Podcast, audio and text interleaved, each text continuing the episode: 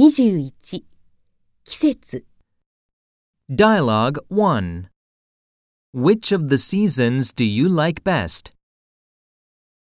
Spring is my favorite time of year. Exercises Summer is my favorite time of year. Fall is my favorite time of year. More expressions Winter is my favorite season. I like spring and autumn best.